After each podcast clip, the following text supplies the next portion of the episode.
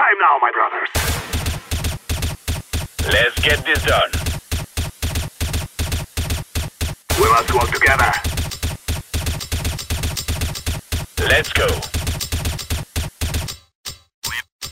Remove any doubts in your head. It's us or them.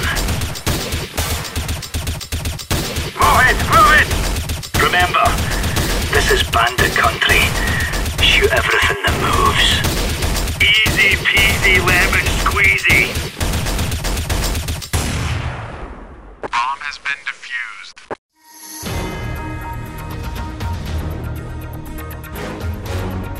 Sejam todos muito bem-vindos. Esse é o Cast 5, o mais novo podcast da Draft 5, onde semanalmente vamos trazer entrevistas, debates e comentários sobre os principais tópicos do CS nacional e internacional. Nessa estreia, recebemos dois convidados mais que especiais e conhecidos da comunidade. Inclusive, tem muito a ver com o tema de hoje. É... O primeiro deles é o narrador aí, o grande narrador Uma Máquina XRM. Salve, grande Abner. Fala, galera aí da Draft 5, galera que tá acompanhando, que tá assistindo. Que honra participar aí dessa estreia, junto com outro convidado aqui que também é um, um ícone. E com você, Abner, que todo mundo aí da Draft 5 aí ou escutando. Então, cara, vamos que vamos, que, que vai ser da hora. É isso aí. E o outro convidado é um cara também mais que conhecido na comunidade, nosso grande analista aí, Spacão. Fala aí, Spacão. Salve rapaziada, bom, prazerzão aí tá fazendo isso com vocês. É, muita resenha aí pela frente, cara, vai ser bem legal fazer esse podcast. É, então eu queria começar primeiro agradecendo vocês, né, pelo, é, pelo convite não, né, pela presença, é, de terem aceitado aí o convite da Draft 5, meu convite também. E o tema de hoje, é claro, a gente vai falar sobre um campeonato que nós três aí tivemos bastante envolvimento, que foi o Brasileirão, né? Campeonato que marcou o calendário do cenário nacional aí no último trimestre. É, a gente teve pela primeira vez um torneio regularmente disputado em LAN. E o que a gente viu no servidor foi um campeonato muito equilibrado, vocês não acham? Com certeza. Muito mais do que a gente esperava, né? Eu acho. Ah, cara, eu acho que ia ser natural é, um pouco desse equilíbrio, porque os times que a gente que foram nessa primeira temporada realmente eram muito bons. Então, é, principalmente no segunda, na, na segunda parte, né, no retorno do campeonato, a gente viu realmente que é, os times depois de um tempo acabaram se equilibrando, né? Então mostra ainda mais a força do campeonato, porque é, não, não, não existe. A gente sempre tinha aquela temática, né, de ah, o melhor time do Brasil, tudo durante muito tempo, e a gente viu que os times, na verdade, eles estão cada vez mais equilibrados. Cara, mas eu acho que assim, só uma coisa que mostra o quanto foi equilibrado e mais do que a gente esperava é, é parar pra pensar quantas pessoas, se, as pessoas fossem chutar no começo do Brasileirão, é, como terminaria o, o ranking, né, a ordem. Cara, quantas pessoas vocês acham que acertariam mais de três posições ali, cara? Eu acho que poucas, hein? É, muito, acho que é, foi muito imprevisível é, de, de todas as partes. né? O Sim, resultado sim. final, cara. O resultado final foi muito imprevisível. É, é tanto quem foi bem como quem foi mal. É, eu confesso também que eu não esperava tanto equilíbrio. Eu acho que, claro, que seria equilibrado, como o Spaca falou, mas é, eu, eu, na minha cabeça, eu imaginava que teriam alguns pequenos blocos ali, que tipo, dois times iam disparar, dois iam muito mal e dois iam ficar ali, sabe, na briga. E não foi, não foi o que a gente viu, né? Eu acho que. Eu acho que assim, eu- aí falando um pouco mais na parte de jogador, a gente historicamente sempre teve é, no Brasil campeonatos em que, de, sei lá, de 16 times que jogavam, dois ou três jogavam em house, moravam junto, treinavam junto. E historicamente a maioria desses times foram os times que é, dominaram o cenário, entre aspas, assim, tiveram maior número de vitórias do que derrotas em campeonatos. Eu acho que com a vinda do Brasileirão, cara, e os times se juntando, né? Você ter seis times jogando na mesma casa, numa game house, convivendo, eu acho que a, a, a curva de evolução desses times é muito maior. Então, antigamente você vinha, por exemplo, eu joguei na Fura, a gente tinha game house, a Tingone tinha uma parte da game house. É, então, você, você conseguia ver que a curva de evolução desses times era maior, mais acentuada do que os outros que não tinham essa oportunidade. Então, acho que quando você coloca isso tudo numa mesma mesmo pote, cara, dando as mesmas oportunidades, tempo de treino, uma coisa que ficou muito legal, o cenário brasileiro mudou, cara, o, o nível de treino, né? Porque eu até conversando com os jogadores, até um ano atrás os treinos eram feitos geralmente das 6 da tarde, 7 da noite até uma ou duas da manhã, e agora os treinos começam depois do almoço. Então é, é os, os jogos, os jogos começam mais cedo, os times estão focados mais cedo, então acho que assim é uma profissionalização que passa por parte na, em cima das organizações de trazer os jogadores, mas essa profissionalização traz uma curva de evolução muito maior para os times que estão que estão principalmente no Brasileirão. Com certeza. É, foi, é, realmente foi um, um, ponto importante, né? Que essa questão da gaming house e a gente sempre acaba falando em entrevistas com os caras e realmente faz diferença. É, realmente equilibrou as forças ali, né? É, na questão de estrutura, a gente, como você falou, a gente não tem mais tanto esse, esse gap, né? De, de, de um time ter GH, ter tudo e outros caras jogarem de casa. Todo mundo acabou sendo obrigado ali, entre aspas, a estar em São Paulo, a estar no GH, então acho que foi muito positivo pro cenário também, de uma forma geral, né? Com certeza, cara. Com certeza. Acho que a, a gente tem, por exemplo, a Detona, né? Que é uma equipe que já conseguia grandes resultados e nunca esteve em Game House. Porque se a gente for, for para parar para pensar, de todas as equipes que estavam lá, uh, Cade já tinha um histórico de Game House Sim. muito grande desde a época da Imperial, né, com essa base. Zurus sempre esteve, W7M já há muito tempo está também. Uh, a PEN nem se fala, né? Desde Wild e tal. Esse core já tá junto há muito tempo, jogando em Game House. E a Detona foi o Sim. único time, obviamente, e a Red, né? Eu acho que a Red também é outro ponto importante, mas sabe, todo mundo sabe que a Red era um, um ponto fora da curva. A gente vai falar mais sobre né, o quanto eles cresceram na competição. Mas acho que de todas as equipes que já estavam juntas há um bom tempo, a Detona era a única que nunca tinha realmente tido essa experiência de Gaming House.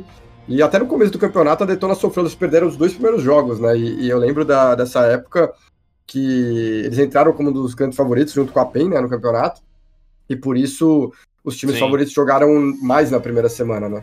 E, e a Detona sofreu bastante de com, mudança, isso, é, com essa questão de, de mudança, né? É, eles estavam ainda em processo de mudança, não estavam conseguindo treinar muito e tal. Então essa, essa nova fase da Detona, que por um lado obviamente vai ser muito bom para eles a longo prazo, mas no começo do campeonato atrapalhou. Mas antes da gente falar da Detona, então vamos repassar a tabela aqui para quem não acompanhou ou acompanhou parcialmente ou não se lembra.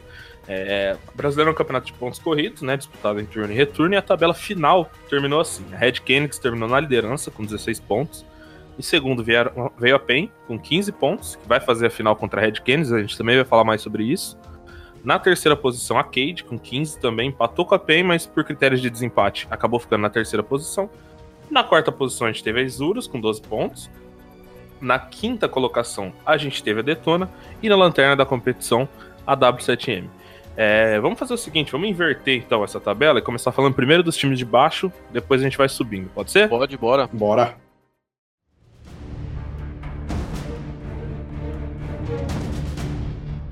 E aí, então, vamos começar falando um pouco sobre a W7M, que terminou aí na lanterna da competição. É... A gente fala lanterna, né?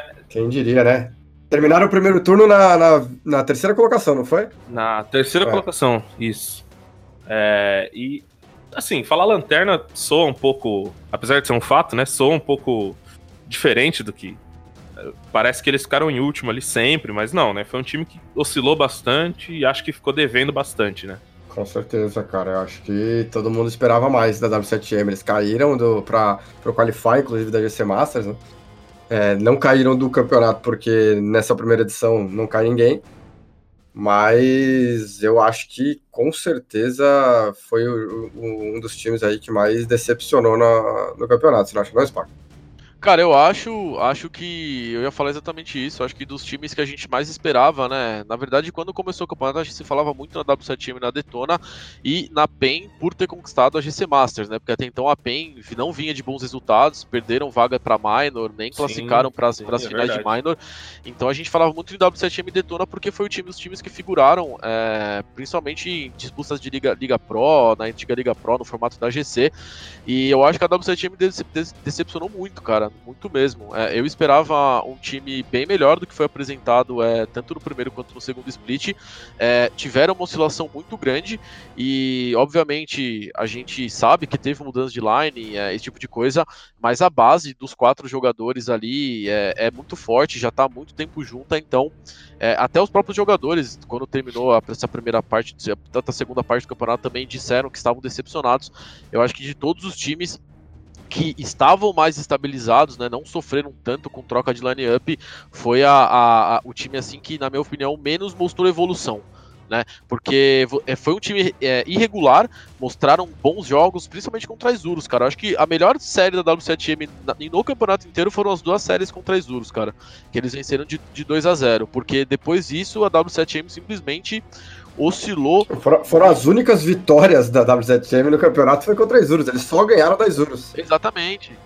As duas vitórias. Porque, pra lembrar, né? Pra quem não acompanhou, e- só desculpa aí, pode cortar, que quando a gente fala em vitória, a gente quer dizer quando venceu os dois mapas da série, porque era MD2, né? Eles chegaram a ganhar mapas de outras equipes, mas sempre que eles ganhavam, eles perdiam na sequência na MD2 e configurava empate no campeonato. Né? Sim, então é. E a gente sempre falava, né? Porque se eu não me engano, o, o segundo jogo deles, é, tanto no primeiro quanto no segundo split, foram contra as Urus, né? Então a gente viu eles empatando com a Red e no primeiro turno e ganhando 2 a 0 e a gente falava, nossa, W7M realmente vai vir muito forte. E nesses dois resultados foram só, cara, realmente algo que a gente pode considerar que a W7M tem uma facilidade de jogar contra as Urus, porque de todos os jogos do campeonato foi o jogo que ela mais mostrou propriedade, né? Depois oscilou muito.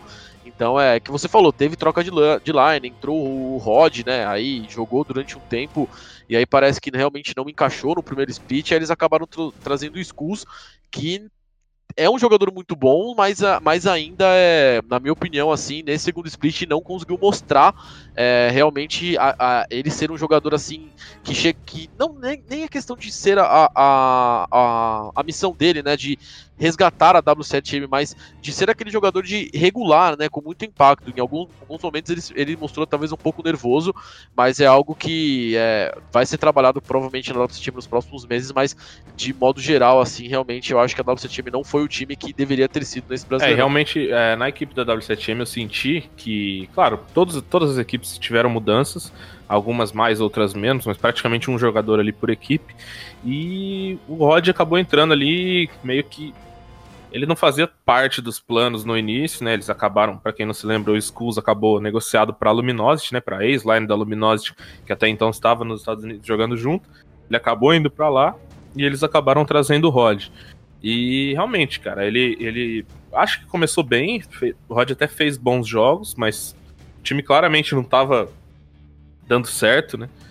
E depois a gente teve essa volta do Skulls, né? Gerou uma expectativa, imagino que por parte da W7M também.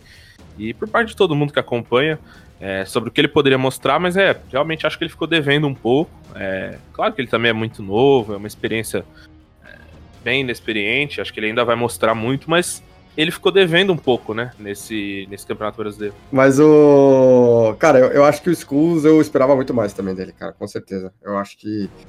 É, Por tudo que falava, eu lembro até quando ele entrou na W7M, cara. Eu, eu- eu cheguei a acompanhar os. os- Sim, eu lembro que ele entrou na basicamente W7M isso. e Sim, ele ficou o quê? Menos de um mês ele foi pra tempo, né? fora, foi isso? E. É. E, cara, eu lembro de acompanhar os resultados que eles jogaram mais online Amassando. mesmo. E, mano, o Skulls ele tava Sim. destruindo mesmo. Ele carregou vários jogos e aí foi pra fora assim muito rápido. Lá fora, quando ele voltou, o que falaram dele, tipo, eu Sim. sei, tipo, de galera do próprio Zack, enfim, da galera que, que realmente jogou falando bem dele. E eu acho que ele sentiu um pouco, sei lá, cara, não sei. Nunca tinha jogado na LAN também no Brasil, Sim, né? ele, E- ele parece um moleque eu bem esperava tranquilo, muito né? mais dele, com que não- certeza. Cara, Sim, sim, também, isso eu achei legal, e bem jovem, né? Mas sabe o que eu acho da W7M, cara? Eu não sei. É, eu sinto falta do eu. Rafa de antigamente, cara. Eu acho que. Eu acho que assim, é, eu, não, eu não sei como que ele é como capitão, nem nada, se ele é realmente muito bom ou, ou não. Mas eu sei que eu já vi Sim, ele cara, jogar alto sim. e, o Eu Spaca falei- vai falar melhor que isso, muito mais do que ele tá jogando hoje em dia. E eu acho que talvez trazer um, um cara capitão é, com essa característica mesmo de capitão pra deixar o Rafão mais solto. Eu não sei, fazer um teste, porque, cara, a WCTM já tá um tempo nesse negócio de, de, de quase, tá ligado? De tá quase é, sentando no trono do cenário brasileiro, mas Toma, sempre né? vem alguém e, e tá um pouco melhor, né? É, o, o Rafa, ele, ele é um, um AWP muito bom. é, quando ele, ele não era capitão, ele realmente era muito diferenciado. E eu até perguntei justamente pro, pro Gil, cara, num dia. É, no próprio Brasileirão, perguntei, cara, você não sente falta, né, do, do, do Rafão, cara? Você acha que o Rafão realmente pode, pode jogar mais do que tá jogando? Ele falou sim, que ele tava trabalhando com o Rafão, a parte de ser capitão. Eu acho que, cara, o Rafa, a partir do momento que ele virou capitão, ele virou um AWP, aí a minha visão de jogo, muito passivo. Ele é um cara que ele não arrisca muito, ele sempre é, tá em posicionamentos, cara, muito é, safes, né, que a gente costuma falar. Ele dificilmente ele é um jogador que ele vai buscar muita eliminação, ele mais espera, e talvez ele tenha um pouco disso por conta da, de ser o capitão mesmo, cara, que ele sabe que se ele morrer, ele é, muitas vezes o time pode não estar tá se organizando de uma maneira ideal. O segundo cara que está dentro do jogo jogando, o cara geralmente o, o, cara que dá a segunda call do time pode não estar tá numa fase muito boa também. Então às vezes eu sinto que o Rafa ele perdeu um pouco essa característica do WP muito bom porque ele se tornou um cara muito passivo cara onde ele tem que se preocupar muito com o jogo da galera e esquece muitas vezes de, de fazer o jogo dele, cara, porque a gente sabe que o AWP é, ele tem que jogar muito solto mesmo. É, eu sempre brinco quando o pessoal fala, pô, o AWP dos times que tem AWP como capitão são os times que são. É, eles dão o exemplo do Fallen, né? Na grande maioria é o Fallen, mas eu falo, cara, o Fallen ele é diferenciado. Ele não, não dá pra, não dá você falar assim, ah, você é AWP, você vai ser capitão, porque você pode ter liberdade para rodar pelo mapa. O Fallen é um cara muito diferenciado que é, dificilmente você vai ter um outro Fallen no Brasil. Pode ter, mas vai demorar muito. Um cap, capitão AWP agressivo, que vai atrás de kills, que, que faz, tem o impacto que ele tem em jogo. Então é. Eu concordo com o XR, cara. Eu acho que talvez o WC time tinha que buscar, na minha opinião, um capitão. É, e sinto, e sinto, cara, de modo geral, não só a W7M, eu acho que, mas eu vejo isso muito mais na W7M, né? Que a W7M ela joga no estilo de jogo, às vezes, muito padrão, cara, muito é, correto, assim, né? Ele, ela não tem aquela costume de jogar um estilo de jogo mais solto, né?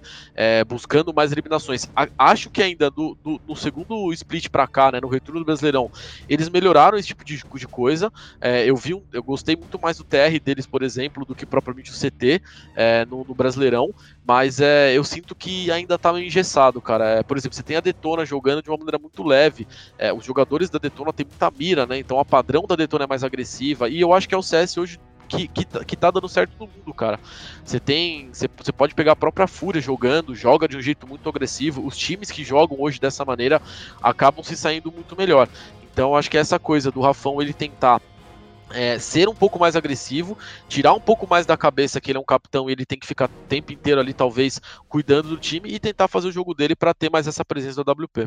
É, eu exatamente isso que eu ia falar, cara, que, que realmente senti muita falta dele, porque ele era, se ele não era a estrela da companhia ali, ele era um dos principais líderes é, estatísticos do time, ele era sempre foi a cara da, da W7M para mim, pelo menos. E não só como figura, mas também como jogador, né, cara? Ele é um cara que fazia tinha muito impacto assim nas kills, em, em partidas. Ele cansou de ser o cara que mais matava, sabe? E, e ele realmente. No, no, campeonato ele foi o pior, a pior estatística da, da W7M no Brasileirão é do Rafa. É, então, exatamente. Ele. Quer dizer, sem contar o Rod, né? Que, que acabou saindo. Ele, ele caiu muito, né, cara? Ele realmente é um cara. Eu acho que o time todo sente junto, né? Quando o seu principal nome ali ou sai do time, como foi o caso de algumas equipes, ou tem uma queda de desempenho muito grande, eu acho que qualquer time sente. É, por outro lado, também, acho que um, um, lado positivo da gente ressaltar foi o Punk, que eu acho que jogou muito bem todo o campeonato. Não, o Punk é, é. destaque, né? Sempre, todo mundo sabe, né? Sim, o Punk sempre correspondeu, tá né? Pra ser o destaque do time, né? Mas, é, realmente é... foi muito bem. Mas é realmente, cara, a W7M, é, eles estão num, numa situação um pouco complicada. Eu acho que eles estão num. O time tá demorando a, a, a se encontrar. E uma outra questão também foi que eles empataram muito, né? É, foram o time que mais empataram no campeonato, tiveram cinco empates. E, cara, são cinco empates que custaram ali muito caro, porque desses cinco empates, eles tivessem ganho mais uma partida, uma MD2 e perdido o resto, eles provavelmente já estariam na GC Masters, né? Então acho que esse excesso de empates da W7M também pesou muito contra eles no campeonato. Cara, eu achei também que o primeiro turno eles, eles sofreram um pouco com a gritaria da galera, velho. Não, é, jogador de CS sente um pouco isso. Acho que é, os primeiros jogos certo. eles deram, gritaram demais. Os jogadores, principalmente o Punk, cara, gritava muito, uhum. gritava muito pro time adversário, tá ligado? E a gente viu vários outros times jogando com raiva mesmo da W7M, velho, gritando muito contra eles. E, e é o que eu sempre falo, cara. Não adianta, tipo, existem vários tipos de comemorações, mas quando você começa a gritar pro time adversário, velho, é complicado, porque os caras começam a usar isso contra você, e se você não tem cabeça, não consegue voltar pra partida, pode realmente fazer a diferença. Eu senti isso principalmente no, no jogo contra a Detona, cara. O jogo contra a Detona no primeiro turno deles, eu tava lá, eu tava lá presencialmente e a Detona gritou muito na orelha da W7M, cara. E a W7M sentiu. Mano, e a Vivo Cade, cara? Você não lembra da Vivo Cade, velho? Você é louco. Exatamente. A própria Vivo Cade gritou muito contra eles. É, EZT Showtime. Por isso que o Skulls que foi pra LG e não você. Não rolou essa, mano? é. Rolou, por isso que o Skull É. foi, foi pra LG. É, teve essa. Várias, é. teve outras várias também, mano. Mas enfim. é, eu acho que eles sofreram um pouco com isso. Mas é aquele negócio, cara. O Abner falou muito bem, né? Que é o Hotel XR, né? Que fica sempre no quase, né? E tudo mais. E, cara, eu, como experiência como jogador, eu posso dizer pra vocês, velho. Time que não vence não sustenta, velho. Você pode. Sim, sim. pode é, é, eu não tô dizendo que vai trocar a line inteira da W7M, mas é, com minha experiência como jogador é que se eles não conseguirem um resultado expressivo nos próximos meses aí, cara, pra mostrar a evolução do time, com certeza a lineup vai trocar e não é nem questão de imposição às vezes da organização, cara. Os próprios jogadores vão olhar e falar, rapaziada, tentamos, valeu, foi legal, mas agora é hora de dar um novo passo. O que, que a gente faz? Porque senão é aquela coisa, né, cara? Fica eternamente na mesma base de jogadores. A gente já tem no Brasil, é, historicamente, alguns jogadores do cenário que sempre mantêm a mesma base de line, os mesmos brothers jogando junto e não evoluem, não conseguem sair de onde estão. E chega. É, você tem que sair, cara. CS, é, eu fui, coloquei uma frase, uma. Não que seja o caso da W7M, tá? Só pra deixar claro. Mas eu falei, cara, que às vezes o brother, o seu brother, mano, que toma uma cerveja com você é gente boa, não é o brother que vai te levar pra você ganhar um campeonato, tá ligado? Então é, é velho, e, e- e- e eu falo isso porque a W7M tem muito esse sentimento de broderagem, mano. Muito esse negócio de tamo junto há muito tempo. É, tiraram o Yuji já, porque foi um. É, um- convive... tiraram o Yuji, exatamente, a convivência. E assim, tiraram o Yuji e não tiveram um resultado acima tirando ele, né? Que, que fique, tipo assim, claro isso, assim. Óbvio, o Yuji tinha o, o, o jogo dele, precisava melhorar N coisas, enfim. Mas é, não tiveram uma evolução alta como eu imagino que eles esperavam ter com a saída do Yuji. Eu acho que eles esperavam ter porque foi, era um brother de todos ali, é um amicíssimo do Rafa, que é o capitão do time. Então, é, e eles não tiveram essa, essa evolução é, que, que, a, que deveria ter, na minha opinião, quando você faz uma mudança drástica de line-up assim, cara. Que é quando você tira um cara que faz muito bem parte do ambiente e tem é, uma, uma presença legal, você quando muda, você fala, meu, vamos agora vamos fazer o negócio dar certo mesmo. Acabou a brincadeira, não é mais broderagem, é um trampo realmente sério. Não foi muito isso que aconteceu, a W7M realmente se perdeu nesse, nesse- nessas trocas aí. É, vamos falar também agora da Detona, né? Que ficou ali na penúltima posição.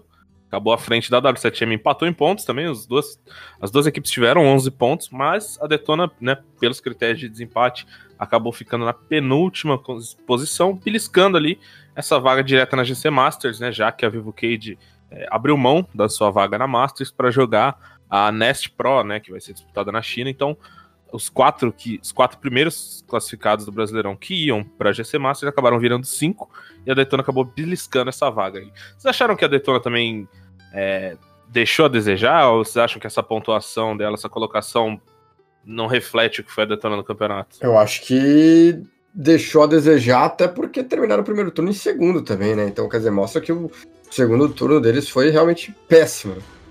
É, Acho que, obviamente, a viagem para a Europa atrapalhou. Acho que o foco deles não estava tão grande no, no campeonato.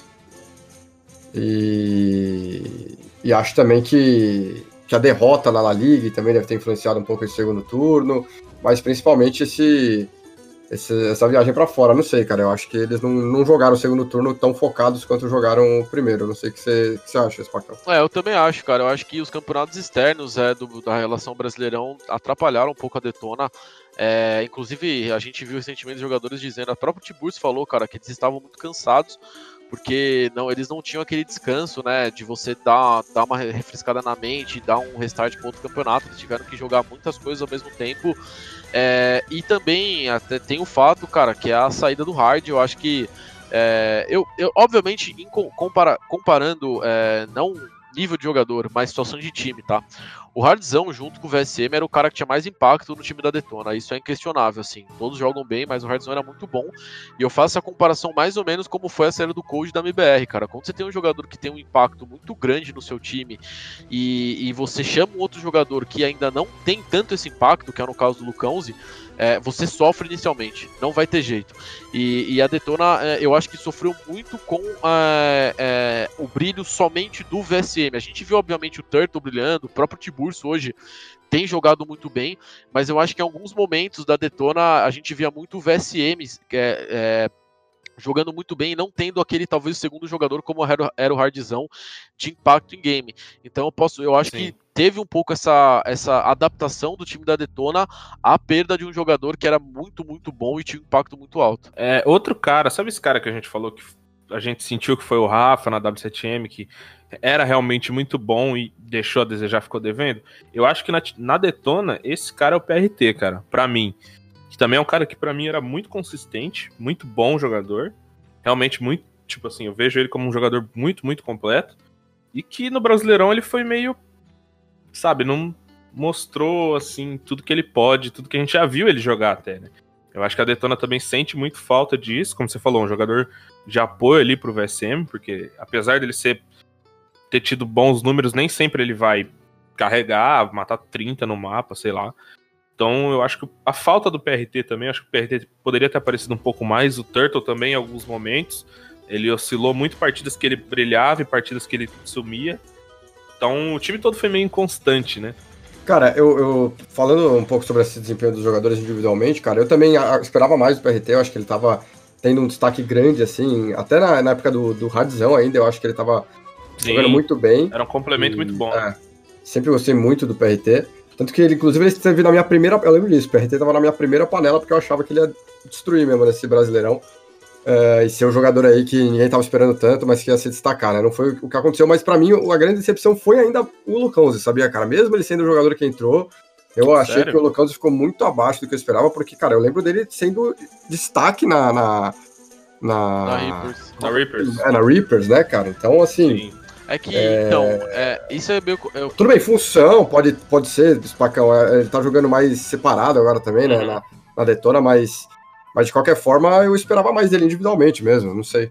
É, olhando números, assim, né? Mas só pra mim completar e passar pro Spacão falar o que ele acha, mas para mim, é, se a decepção da Detona foi o Lucãozi, para mim esse foi o campeonato e o momento, e, e, e eu sempre falo isso, que o Tiburcio, cara, se provou ser um, um, bom jogador, um grande jogador que muitos antes duvidavam disso, né? Sabiam da capacidade de, capitão e tal, mas muita gente falava do individual do Tiburcio. E para mim, nesse campeonato, como a AWP assumindo essa função finalmente de AWP na equipe da Detona, ele tá vivendo uma fase que com certeza é a melhor na carreira dele tá sendo um jogador muitas vezes destaque da, da Detona, que antigamente ninguém acreditaria, né, Eu concordo, cara. Eu acho que o Tiburcio ele teve uma, uma evolução muito grande, é, principalmente no. E essa evolução, na minha opinião, ela, ela começou no segundo turno do Brasileirão, mas ela, para mim, ela se consagrou mais na Pro League que eles jogaram, cara. A fase de grupo que eles jogaram, eles perderam os três jogos de 2 a 1 um.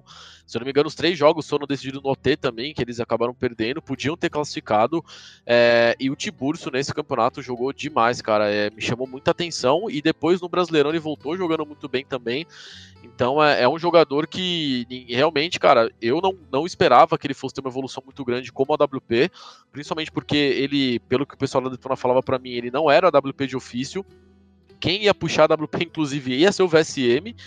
Né? Então, é, eu acho que eles encontraram, o, o, o Tiburcio encontrou uma role muito boa, cara, tá fazendo isso muito bem e tá ajudando muito o time dele. É, então, é, eu acho que ele tem que manter agora, né, cara, porque a WP eu já fui, eu sei como que é, é uma função realmente, cara, que você tem que tá, você tá, tem, é, sempre tem que estar tá mostrando o jogo, sempre tem que estar tá fazendo impacto, porque você é muito cobrado, então é, eu espero que ele mantenha essa regularidade para realmente se tornar ali um segundo jogador junto com o VSM da Detona bem constante para ajudar a Detona eventualmente a, a, conquistar mais coisas. E é mais um AWP e capitão agora, né, Spacon? Você tava falando disso? Exatamente. Rafão, Tiburcio, Noct e ZQK, né?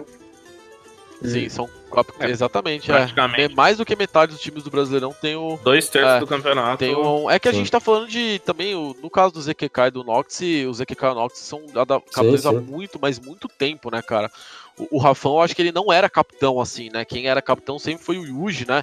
Dos times que o Rafa jogou, depois foi pro Rafa, depois trocou de novo, enfim. É, o Rafão, ele não era, o- não é, um- não é, né? Pode ser que hoje ele seja, mas ele nunca foi um capitão de ofício, né? Como esses caras sempre foram. Então acho que tem esse, um pouquinho essa diferença. É, não, é, e o, Det- o, Det- o Tiburcio fez o caminho contrário, né? Ele era o capitão, sempre foi o capitão e, e se tornou um AWP, o que é muito mais incomum, né? Sim. Mas é, é muito. Mas sabe que a história do, do Tiba, no começo da carreira dele, ele só jogava de Alp também, né? Quando ele nem era jogador, ainda era só streamer e tal. Ele era o AWP do time do CSR. Foi assim que eles se conheceram e, e acabaram criando a Detona. É, Ah, é? Não sabia, não sabia que era sim, sim. Tanto que o dele. Tiburcio ele não tinha canal de YouTube. E o CSR tava começando a ficar famoso, e aí a galera pedia muita dica de Alp pro CSR, e ele falava, mano, eu não sou Alp, mas tem o Alp do meu time aí, o Tiburcio, ele vai passar umas dicas e tal. Aí o Tiburcio começou Caramba. a gravar vídeo também, e, e foi por conta disso. Louco, né? Fica aí o É, fun fact cara. do XRM. eu sou muito fã, Sobre a eu sou muito fã criação do Tiburcio, da- cara, pela história dele, pela postura, enfim. E agora, cada vez mais pelo desempenho individual também. Mas o. o acho que assim, a gente não pode deixar de falar do VSM também, né, cara? Só voltando um pouco a ele aí, na questão de que, pô, ele teve mapas que ele destruiu, né? Eu até não sei, tava dando uma olhada aqui, eu não sei se a gente conseguiria pegar qual que foi o melhor desempenho individual do campeonato até agora. Eu sei que a gente teve um VSM muito forte é, numa Dust 2, se não me engano, eu não vou lembrar contra quem, acho que foi contra Teve um showtime na Nuke também que foi absurdo. então, isso que eu ia falar, Showtime foi absurdo. Cara, quem mais que teve que destruir? Teve Biguzeira deve ter tido, Hardzel agora, mas o Punk, Lato, enfim, mas eu não, eu não- eu não sei se a gente É, conseguiria achar gente isso, não- né? Depois pegar pra, pra. Qual que foi o desempenho, o melhor desempenho individual do. O mais É, absurdo, assim, mas é, de cabeça, assim, que é muito memorável, é, um- é uma partida do VSM mesmo, se, se eu não me engano, na Dust 2, né? E aquela Ó, do o, Showtime. o VSM na Dust 2 realmente. contra a PEN, ó, foi isso mesmo. Ele fez 2,49 de rating, velho. É, eu já há tempos eu, eu falo, cara, pra mim o VSM é o melhor jogador do Brasil. Hoje, é, atuando aqui no território nacional, cara, eu acho que ele é um jogador completo. É um jogador que, mais do que ele ser muito bom, cara, você vê que ele jogando, ele não sente pressão alguma. Ele sempre tá dando risada, ele sempre tá feliz, ele sempre tá fazendo a dele, ele sempre tira umas jogadas do bolso, assim, bizarras. Então é, eu acho que já tá há muito tempo assim, cara. Não é, não é agora, né? Não é só no Brasileirão. Eu acho que já há muito tempo, desde o início do ano, pra mim o VSM é o principal nome no cenário brasileiro. E a gente fala, obviamente, cara, que se ele não tivesse, né, se ele não tivesse o Banvac é, banido dos campeonatos da Valve, ele com certeza já estaria num time fora do Brasil há muito, mas pelo menos a, cara, vai, a, desde o início do ano acho que ele já não estaria no Brasil. É, e, enfim, infelizmente ele tá banido aí pela Valve, mas ele é um jogador realmente muito diferenciado. Lembrando que esse podcast é adepto da hashtag Opa, eu FreeVSM. sou um dos principais Claro. aí que tenta propagar essa hashtag aí, cara. E pra gente falar de times internacionais, né, só pra fechar esse, esse arco da Detona, é, vocês falaram muito sobre o foco deles, porque, pra quem não sabe, também durante o campeonato a Detona acabou jogando duas, duas não duas edições, né, duas etapas da Pro League, jogou a fase de grupos latina, depois foi pra uma segunda repescagem ali, É, então eles foram duas vezes para os Estados Unidos e também nesse meio tempo disputaram o qualificatório da Homem Atlantic Challenge, que foi um campeonato que aconteceu em Portugal no último final de semana. E a Detona acabou se sagrando campeã, né? Seu primeiro título internacional. Então é claro que vale a pena a gente destacar também. É sempre bacana ver um time do nosso cenário, doméstico e agora do nosso circuito, é, se consagrando campeão, se provando lá muito fora. bom, né? cara. Eu acho que o... esse título em Portugal agora foi muito bom para eles também garantir essa, essa confiança, né? Título internacional, cara, independente contra quem seja. E eles pegaram um time até que interessante ali, né, na final e tal, com jogadores experientes. É, mas independente contra quem seja, título internacional é uma coisa que poucos times brasileiros aqui podem falar que tem, né? E, e é uma confiança Exatamente. gigantesca, ainda mais da forma que foi, né? Pra quem assistiu os últimos roundzinhos eles de Eagle e depois um 2x4, né? Do Lucão e do VSM, enfim, ganharam com autoridade ali. E, e a Pro League também, né? Como o Spacão já comentou, apesar deles terem perdido os três jogos, cara, fizeram grandes jogos aí sim contra grandes equipes e. E, e- foram muito bem, cara. Foram- É, exatamente. detalhe mesmo, né? Como todo mundo acabou falando, ele foi por muito pouco todos os mapas, acho que faltou realmente experiência, eu acho Ah, mesmo. já deu pra ver outra detona do aquela que foi elas, eles no, no ano passado no- na primeira Pro League que eles disputaram, né? Foi completamente Sim. diferente. Sim, sim. É, eu acho que a gente, aproveitando falar do Brasileirão, cara, eu acho que o Brasileirão é, credenciou muito a Detona a, a, a, a ter esses resultados, cara. O nível de treino do Brasileirão, cara, a exigência que você tem que ter com o seu time, é que você sabe que você vai enfrenta- enfrentar no, no campeonato só time pedreira, é, eu acho que fez até a Detona evoluir, cara. Apesar de não, ter, não, não, ter, não terem feito um Brasileirão tão regular como a gente esperava, é, a os treinos né, da Detona, o, o próprio clima do campeonato mesmo, de todo jogo que você tá jogando uma final, né, as MD2, eu acho que ajudaram muito a Detona a, a atingir esse patamar, cara. Porque se você for parar pra comparar a Detona na primeira Pro League que eles foram jogar, cara, eles realmente não clicaram, né? Foi realmente muito difícil. Até o próprio campeonato que eles jogaram na Suécia, lá, é, da, na, da Sportal, eles jogaram né, muito abaixo do que, eles, do que eles poderiam. Então, acho que eles tiveram esse resultado muito óbvio. A evolução individual de cada um tem um grande pa- papel, mas o, o- o Brasileirão, o circuito clutch, né, cara, principalmente ali, é, tem um grande papel nessa evolução da Detona quanto a treino. Eu acho que isso deixou claro, principalmente nesse campeonato em Portugal. Sim, é, mas só pra encerrar aqui esse assunto da Detona, é, vale lembrar também que aquela primeira Pro League foi a, junto com a Suécia foi a primeira viagem deles e, e eu lembro até que eles chegaram a comentar, ah, pô, a primeira viagem eles gastaram muito tempo passeando, turistando e acabaram não, não focando tanto, eu acho que tem esse deslumbre também de Europa e tal, né, certeza. eu acho que nessa Ah, segunda com vez eles, Acho que isso é normal, eles foram né, muito pra mais, é, acho que eles foram muito mais focados também já com essa mentalidade e, enfim, toda a experiência, toda a experiência, né, mas... É a maturidade É. mesmo do time, eu acho, Uhum. de, de forma geral, né? Sim. Então vamos falar agora um pouquinho da Isurus, nossos hermanos argentinos, que também começaram aí o campeonato, terminaram na quarta colocação, né? Acho que não era o que a gente esperava, não era o que eles esperavam. É outra equipe que ficou devendo um pouco no servidor. Cara, eu não, não, não acho não, mas sinceramente, nada contra os hermanos aí, meus amigaços. É, inclusive, apesar de serem argentinos, os times que eu, que eu tenho mais amizade aí.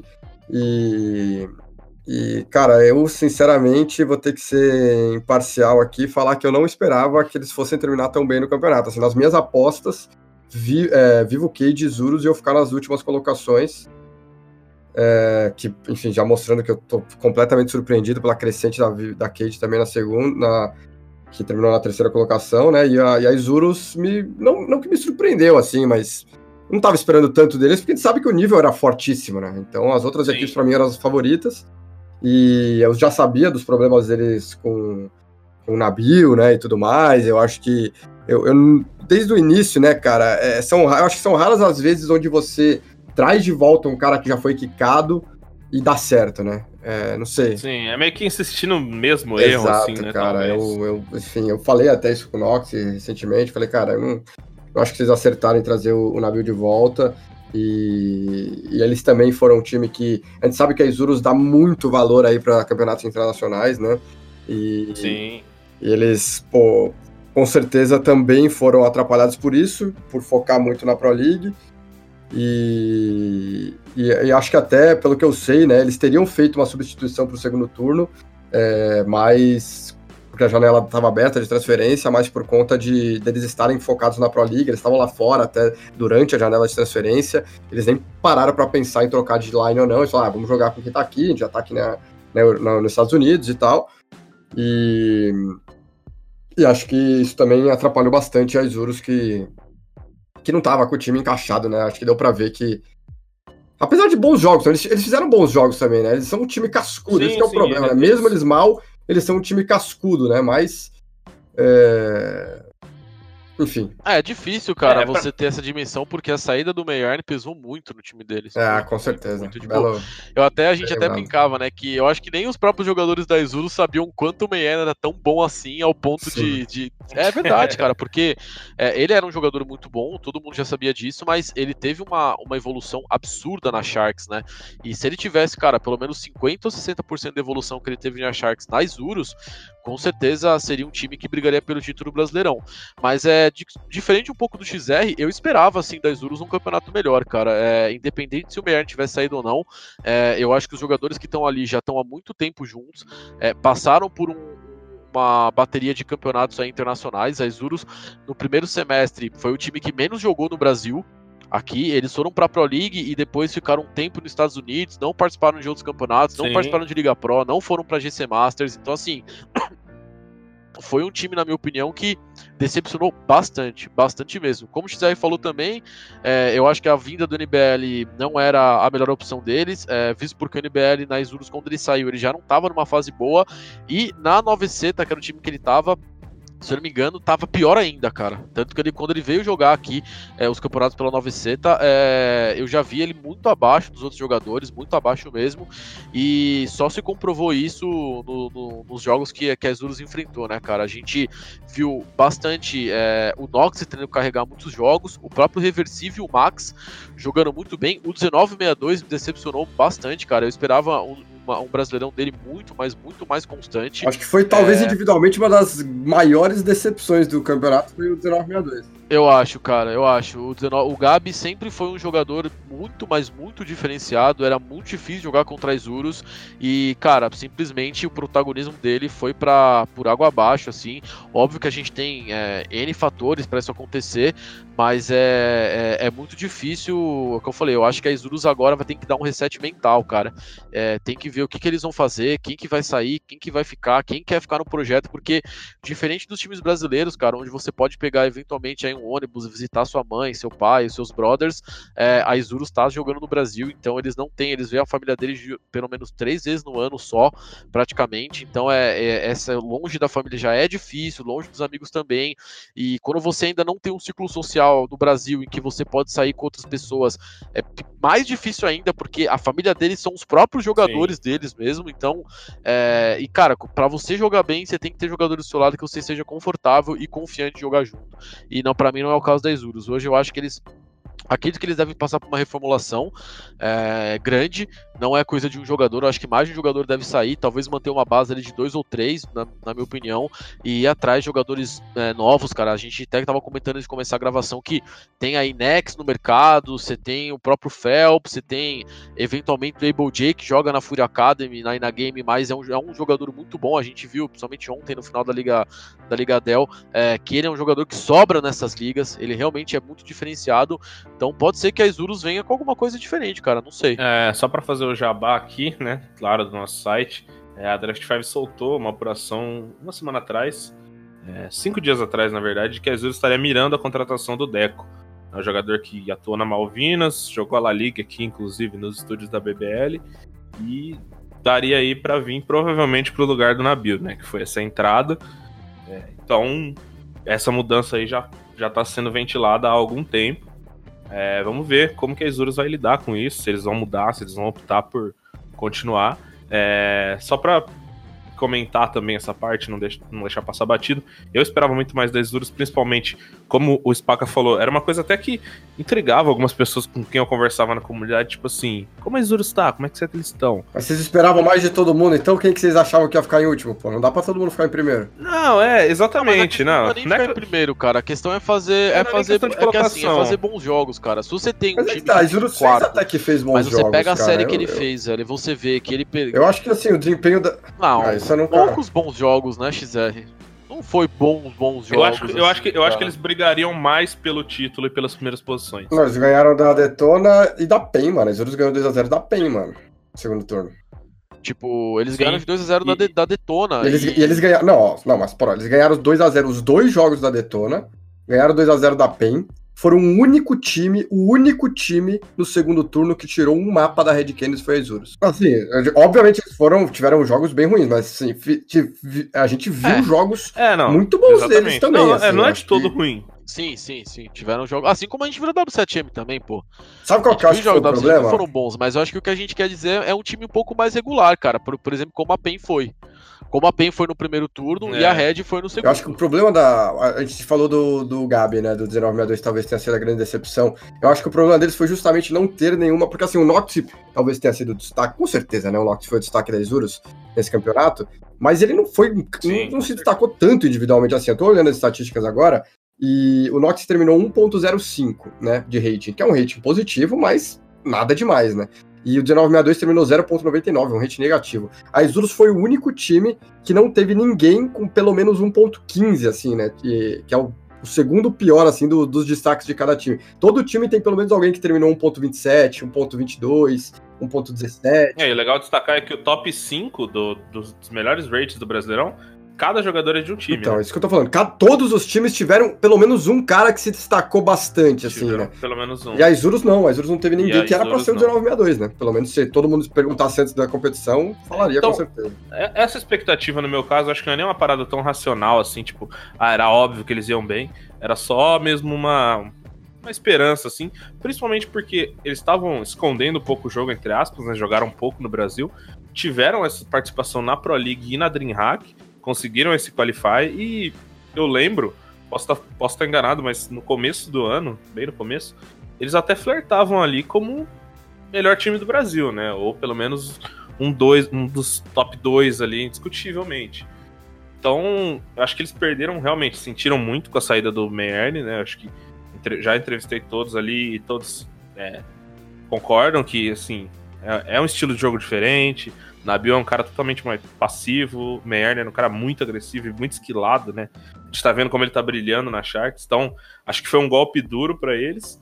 E só não sei essa questão agora para buscar uma nova contratação, não sei se eles vão se manter é, totalmente um time argentino, né? Claro que o Max também é uruguai, mas é, fala espanhol, então não sei se eles vão abrir para um para um para o mercado brasileiro, tentar buscar um jogador do Brasil. Já teve essa sondagem do Deco que parece eles inclinados a continuar com um time totalmente latino, né? Se a gente pode dizer assim. Eu não sei se tem muito brasileiro que estaria afim de jogar também um time Exatamente. argentino, né? E eu acho que assim, é, eles, como argentinos, eles não têm tantas opções, né? Assim, Perderam É, a oportunidade de Luken e Meyer, que É, tava é, nele é e foi, foi embora. Cara, mas eu acho que o Luken, mas eu acho que o Luken, é, eu acho que o Luken não foi, não foi para Isurus, é, porque uma das coisas que eu não sei quem me falou isso, mas é, parecia que o Luken só sairia da Argentina se fosse para ir para os Estados Unidos. Ele não, ele não gostaria de sair da Argentina para vir para o Brasil, não. Ele queria só se fosse por um projeto americano lá nos Estados Unidos, é, Ele que ele via realmente mais potencial e tudo mais. ah, É, então acho que esse foi um dos motivos do, da, da Isurus talvez nunca ter conseguido trazer o Luken pro, pro time. É, então é, é complicado, cara. Como você falou, o cenário sul-americano de modo geral, tirando o Brasil, é muito fraco. Você não pode falar quatro times que bateriam de frente, por exemplo, qualquer time brasileiro aqui hoje, é praticamente impossível. Então, realmente, eles ficam é, à mercê de jogadores argentinos. Eu não veria problema nenhum brasileiros quererem jogar com os, os argentinos. É, até porque o pessoal da Isurus já está totalmente bem estabilizado no Brasil, é, bem diferente de quando eles vieram para cá inicialmente. Eu fui no AP da Isurus uma vez, logo nos primeiros meses deles de Brasil, cara, eles estavam muito bem fechados ali, e agora eles já se acostumaram um pouco mais com a cultura brasileira, estão mais abertos com amizades e tudo mais, então acho que daria para fazer um, um time super de boa com jogadores brasileiros. Eu não, eu não veria problema. Eu acho que o Nikon jogou na ONI e não deu certo, é, e, mas não é, um- não é uma lição que a gente pode tirar de modo definitivo assim, cara. Eu acho Sim. que seria legal. Eu, eu, eu gostaria muito de ver um mix da Isurus com outros jogadores brasileiros, sim. É, realmente a Isurus talvez tenha ficado um pouco devendo, talvez era isso que eles tinham pra mostrar. Vamos falar um pouco agora da Vivo Cage, então, que foi esse time que inicialmente é, dos times que já tinham uma base, foi o time que mais mudou, né? Eles mudaram duas peças, o SHZ acabou indo pra INTZ lá fora. E também. Como é que é? O que saiu? Que jogador? Não- S- agora eu não me SHZ. lembro quem, quem que era o jogador. E o Ramon. O Ramon saiu logo após Ramon, a Masters. O Ramon saiu. SHZ e o, Ram- também, e o? Ramon.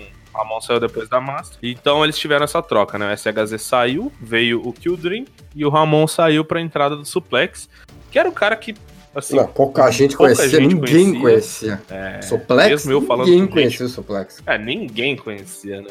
Então, tipo, ninguém conhecia realmente. A galera bem envolvida na comunidade aí não, não fazia ideia de quem era o cara. E ele veio é, não, e não colaborou muito, né? Não, não, mostrou muita coisa é, no Brasileirão, não. O que, que vocês acharam da Vivo Cage pelo menos esse começo? Ah, o começo foi foi bem fraco, assim, né? Eh, Era um time também que, eu não sei porquê, acho que vinha com muitas mudanças, o Suplex desconhecido, eu também não tava botando tanta fé neles no começo, por isso que pra mim foram uma das... Só não foi a principal eh, surpresa, porque a Red terminou em primeiro, e isso pra mim foi absurdo, né? A gente vai falar mais deles, mas assim... É, já, você já falou a classificação, pô. Mas o, pra mim, acho que assim, a segunda. Foi o segundo time que mais me surpreendeu, assim, do, do que eu esperava, porque eles conseguiram. Muito, obviamente, pelo segundo turno. E, mano, o Showtime fez um baita campeonato, tá ligado? O Showtime foi o grande destaque. Nossa, muito, muito. E o Suplex foi realmente muito abaixo. Cara, eu- vamos falar mais do Fastzinho, que pra mim também o Fastzinho foi um, muito melhor do que eu esperava. E. Cara, eu acho que realmente a, a Vivo Cage acertou de, de não insistir muito no, no erro, né? De ter chamado o Suplex, né? Tentaram. Nada contra o Suplex também, né? Mas não conseguiu mostrar. Ele teve a chance dele. Não, não. É, eles fizeram uma aposta, e eu acho que assim, tem muita gente que insiste durante muito tempo em aposta e mesmo vendo que tá errado, tá ligado? Eu acho que eles foram inteligentes de, sim. de falar, mano, não tá dando certo, vamos trocar logo, e já trocaram e, e mostrou que foi uma troca muito acertada, né? Coisas que a Isurus, por exemplo, não faz, né? Insiste muito no, numa line que às vezes sabendo que tá ruim, né? Mas enfim. É, cara, eu, eu gostei bastante da Evil Cage no, no, no, no segundo turno. É, realmente, pra mim, cara, Showtime e, e Fastzinho, principalmente Showtime, tiveram um papel fundamental é, nessa retomada deles. É, tinha, tinha uma certa desconfiança é, em relação ao time deles por conta de, de recentes resultados dos próprios jogadores. É, o ZQK, é, desde que teve toda aquela história dele de voltar pro Brasil há anos e anos atrás, de terceiro DLG e tudo mais, ele nunca, foi- nunca ficou num time que é, dominou o cenário muito tempo, então sempre teve altos e baixos. O próprio estilo de jogo do ZQK, eu sempre falei isso, cara, era um estilo de jogo muito lento, muito calmo. A, própria, a Vivo ainda tem esse estilo de jogo, mas é, mas é perdeu um pouco nessa, nesse ano esse, esse tipo de coisa, principalmente por causa do Fastzinho, cara. O Fastzinho, ele é um jogador muito agressivo, o próprio Showtime com a confiança soltou mais e a, o DZT, o jeito cachorro dele de jogar, cara, eu acho que trouxe um pouco mais de liberdade pro, pro próprio time da Vivo. E falando só um pouco do suplex, eu acho que, cara, aquela coisa, é uma aposta, só que é difícil trazer uma aposta num, num jogo, num, num campeonato tão grande quanto era o Brasileirão, cara. Qualquer jogador do cenário brasileiro iria sentir, e eu acho que o suplex sentiu isso. É, deu, deu pra ver claramente que ele estava abaixo dos outros jogadores do time. Ele pode vir a se tornar um grande jogador um dia, mas eu acho que é aquela coisa. É que eu sou um jogador um pouco mais das antigas, cara, mas eu acho que quando você pula etapas, quando você é, é, não deixa o jogador ele, ele passar por algumas etapas antes de trazer ele para um time com visibilidade, com jogadores conhecidos, você pode realmente dar um tiro, queimar esse tiro, né, cara? Então é. Eu coloco isso um pouco, talvez até um pouco no Skulls, não devido às proporções. O Skull ele, ele não passou por nenhum tipo de provação no Brasil, ele já foi para LG, voltou para W7M e a gente viu que ele não performou muito bem. Então é, ele teve é, tempo para performar, teve espaço, tava lá fora jogando contra os melhores times e não conseguiu. Então, fazendo essa comparação de queimar etapas, eu acho que é um pouco disso. É, queimou etapa e já veio para um campeonato super disputado e não conseguiu. Enquanto o Fastzinho já estava acostumado com o ritmo da antiga PEN, é, com um jogador já jogando campeonatos. Fatzinho campeão da GC Masters, né? Exatamente, foi campeão da GC Masters, é, é, veio muito bem e, e trouxe essa, essa, essa diferença pro time da, da Cage. O próprio Kildrin, né, cara? O Kildrin, que era um jogador ali que no início do Brasileirão não me, não me parecia ser um jogador assim que você podia falar, nossa, realmente veio lá de Portugal pra fazer a diferença e depois disso ele se tornou um jogador constante. É, ele se tornou um jogador regular. Não que ele, ele teve até picos de, de jogos muito bons dele, mas eu acho que a- é, é, o Fastzinho Showtime, cara, como destaque, e a regularidade do Kildrin DZT ZQK, eu acho que foi o que credenciou a Vivo ter essa arrancada nesse segundo turno, cara. É, eu, eu- desculpa aí só, eu não acho que o, Dream foi tão regular, cara. Eu acho que, na verdade, eu, eu gostei muito dele, mas eu acho que justamente eu ia destacar dele é, é a irregularidade, cara. Eu achei que ele fez jogos muito bons e fez jogos muito ruins também, cara. Mas. Mas, assim, o, me surpreendeu também a questão. Eu acho que é um cara, mesmo que quando joga mal, às vezes ele ajuda o time, né? Então, Então, tem. você me pareceu é. ser um. um, um O que eu quis dizer é justamente assim, tipo assim, ele foi regular no sentido assim, é, é, é que os jogos que a Vivo Cage jogou muito mal, todos jogaram muito mal. Sim, não teve ninguém que. Então, tipo, se você pegar primeiro Brasil, é, se você pegar primeiro primeiro turno do Brasileirão, cara, a Vivo Cage, é, os jogos que elas perderam, todo mundo jogou mal. Não foi algo às vezes você fala, nossa, perderam 16 14, não, foram jogos que eles perdiam de espanco, né? Então é, então realmente é de, eu, eu analiso um pouco mais a situação no segundo turno, né? Quando eles fazem a mudança de line, trazem o Fast no lugar do suplex e, e, e pelo menos encaixam o time, né? Deixam o time um pouco mais encaixado.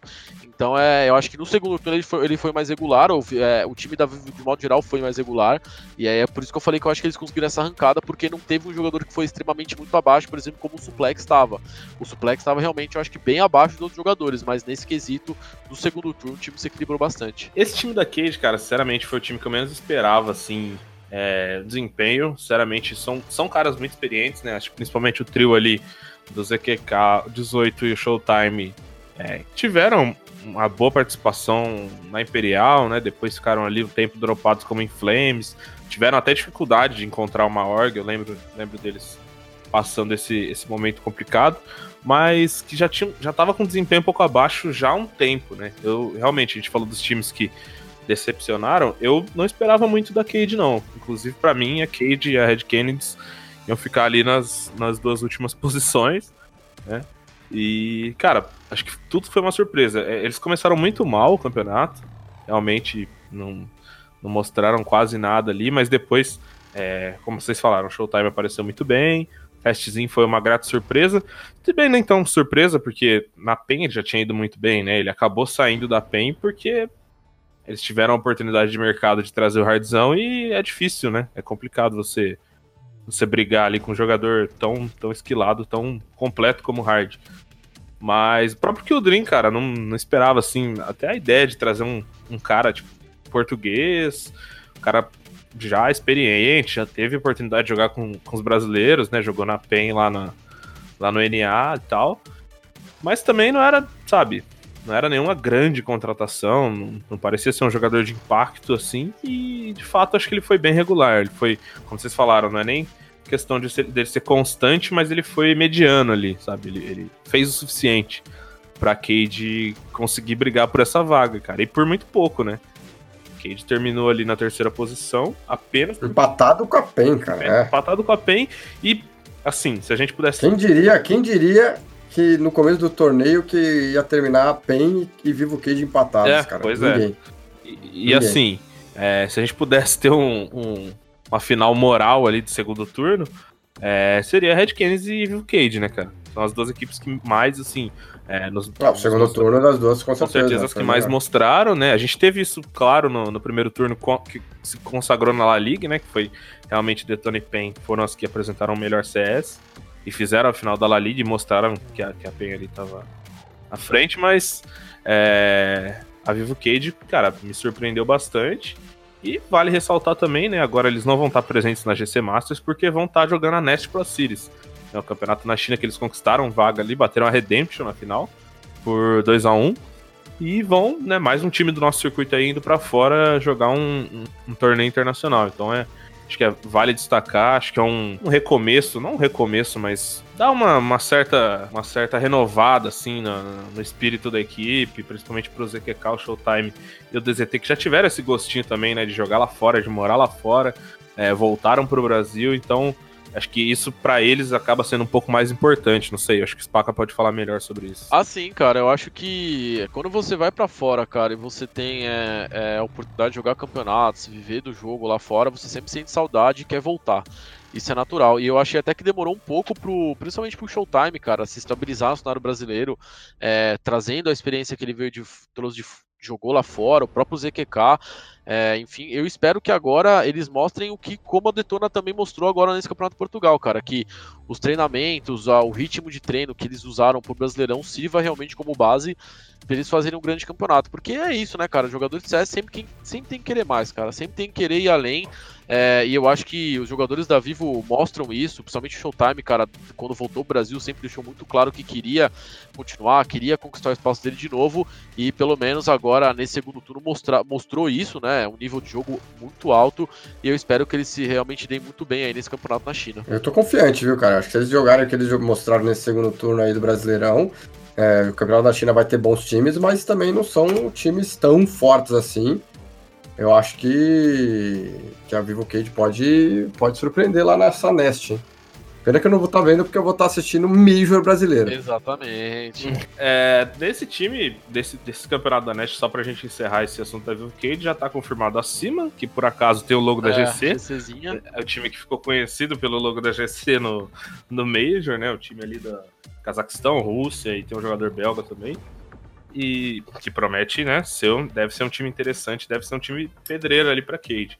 E mais dois times que vão vir do, do É, qualificatório e asiático. Tailu, que né? A gente não imagina tem que as classifique. equipes, mas no qualificatório a gente tem a Vit, tem a Tailu, é, Five Power, enfim, equipes que já jogaram ali. Não sei, também não acompanho tanto esse cenário aí, mas são as, as equipes com mais nome. E, cara, Tailu mandou muito bem agora, hein? Jogou aí contra a MBR, venceu a MBR 2x0. Quase despachou o Mouse Sports por 2x0 também, se não fosse muitos vacilos deles, né? Estavam com 2x0 garantido num 15x8 ali, tomaram a virada. É, pra, pra falar do cenário asiático, a gente precisaria do nosso consultor barra editor-chefe, Lucas Esprícigo, a.k.a. Golfo. Ele é um cara fanático aí no cenário asiático, ele poderia Sim. falar com mais propriedade. Mas, enfim, são duas equipes ali e provavelmente vai ser um campeonato difícil pra Vivo Cade, mas não impossível, né? São equipes ali que dá pra, pra Cade beliscar uma vaga. Ah, lembrando que é, só- se eles só chegarem na final, já vão ganhar uma grana boa e já vai valer Ah, a pena. sim. Domination. E chega o momento da gente falar da grande final aí, né? Dois melhores times do país, os dois melhores times do campeonato. A gente vai começar primeiro falando com quem terminou na segunda colocação, também com 15 pontos, igual a Vivo Cage, mas nos critérios de desempate ali, passando em segundo lugar, que foi a Pen Game, que foi essa equipe que começou de forma avassaladora, assim, né? Teve um, um- um segundo semestre absurdo no Brasil, muita gente falando que eles estavam sobrando e estavam mesmo, sobrando no Brasil, mas que nessa reta final deixou todo mundo ali com a, com a pulga atrás na orelha, né? O que, que, que, vocês podem avaliar aí da PEN como um todo?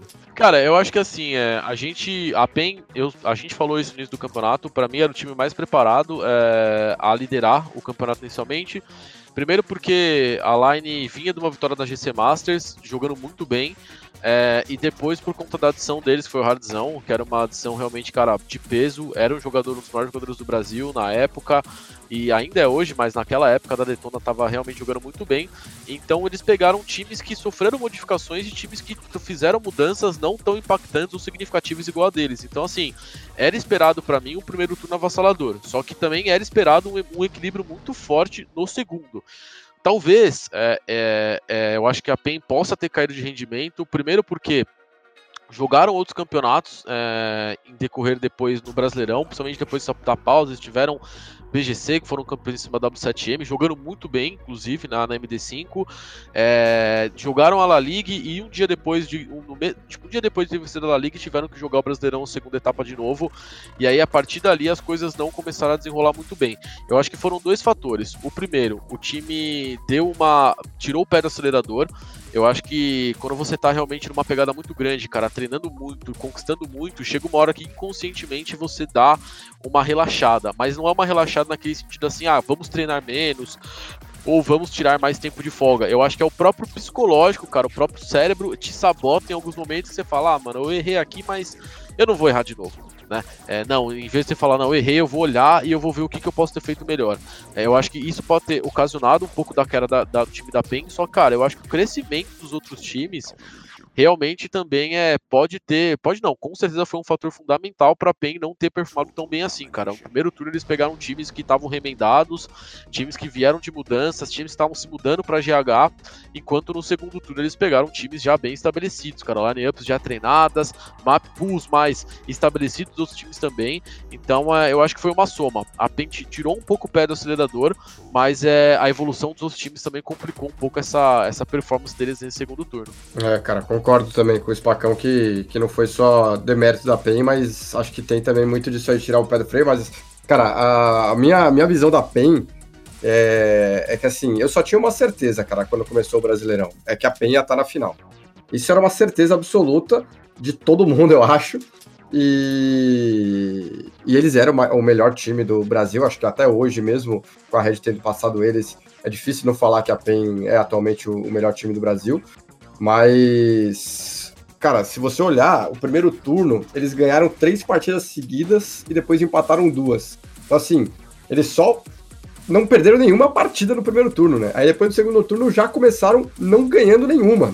Não ganharam, perderam da Kid 2x0, empataram com a Detona, perderam da Isurus, que tava mal no campeonato, e aí conseguiram ganhar uma partida só no segundo turno inteiro, que foi contra a W7M. Então, realmente, cara, não dá pra reconhecer a PEN no- nos dois turnos. E a gente poderia até falar, pô, foi a equipe mais constante do campeonato porque terminou ah, os dois turnos lá em cima. Mas não, cara, eu acho que o primeiro turno deles foi tão bom que compensou o péssimo segundo turno que eles tiveram, né? Que foi realmente um segundo turno horrível, né? Um dos piores, talvez. Ganharam uma partida, ganharam três mapas no segundo turno inteiro. Será que alguém foi pior que isso?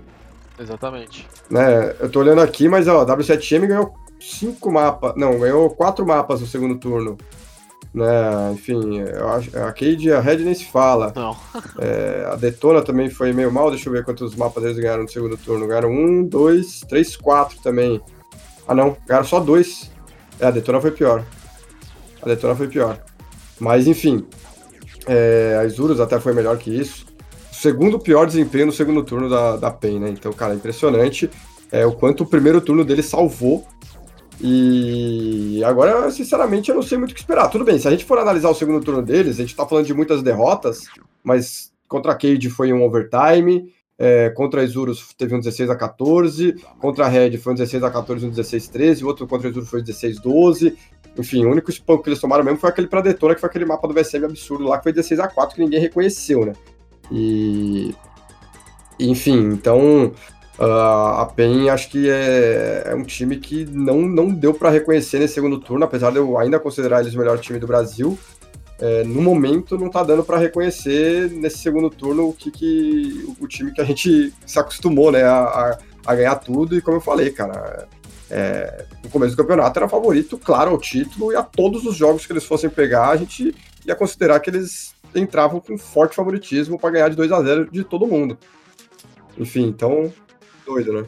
É, realmente a, a, a PEN ficou devendo muito ali, né? Claro que um pouco disso também é em relação à gordura criada no primeiro turno, acho que isso deixou os caras é, mais relaxados, sim. Acho que na própria mudança, quando eles já estavam ali três vitórias seguidas, é, eles disseram, se eu não me engano, conversei com os jogadores e eu não lembro quem, mas falou que realmente, ó, a gente deu uma, uma tirada do pé, de, de pé, né, assim, não intencionalmente, claro, né, mas tipo assim, deu uma relaxada, talvez tenham se dedicado menos do que, do que deveriam.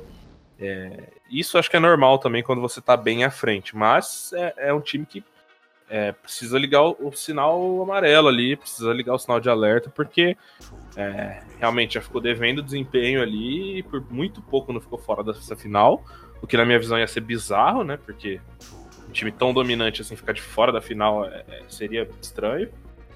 Mas é, a PEN precisa abrir o olho, né, cara? Teve a questão também, a gente também noticiou no site que a PEN tentou fazer um movimento de troca, né? Tentou pegar ali o SF, mas acabou. Era mais por um problema de visto, é... parece, do Landim, né, cara? Eu acho que foi uma. É, meio que um susto ali que eles tomaram no momento de visto e não sei o quê. E acabaram. É, exatamente. E aí, na, na época, para mim, nem fez o menor sentido, porque foi, pô, um time que tá tão bem, vai mudar. Eu achei estranho. Então, mas teve, enfim, essa questão durante o campeonato. Eu ia falar, uma, uma, uma estatística interessante, eu gosto de ficar olhando estatística, né? Uma estatística interessante sobre a PEN é que é o único time do, do Brasileirão inteiro onde todos os jogadores terminaram com rate positivo.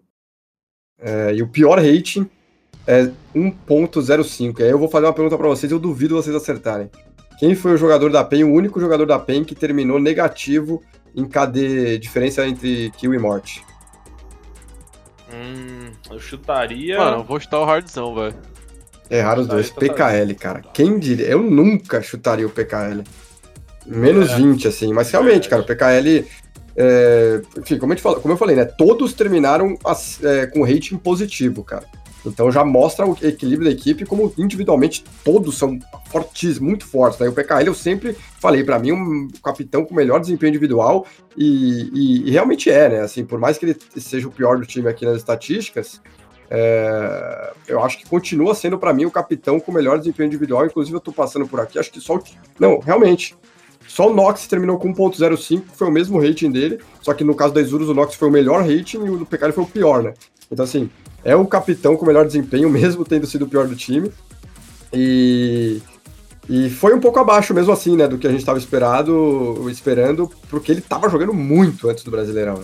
Mas, enfim, ainda jogou muito bem, né? Eu acho que eu tô me enrolando aqui pra. Não, ele teve, ele teve, ele apesar de ter ficado né, né, parada negativa, ele realmente, cara, eu acho que o primeiro turno do Brasileirão passou muito pela mão dele.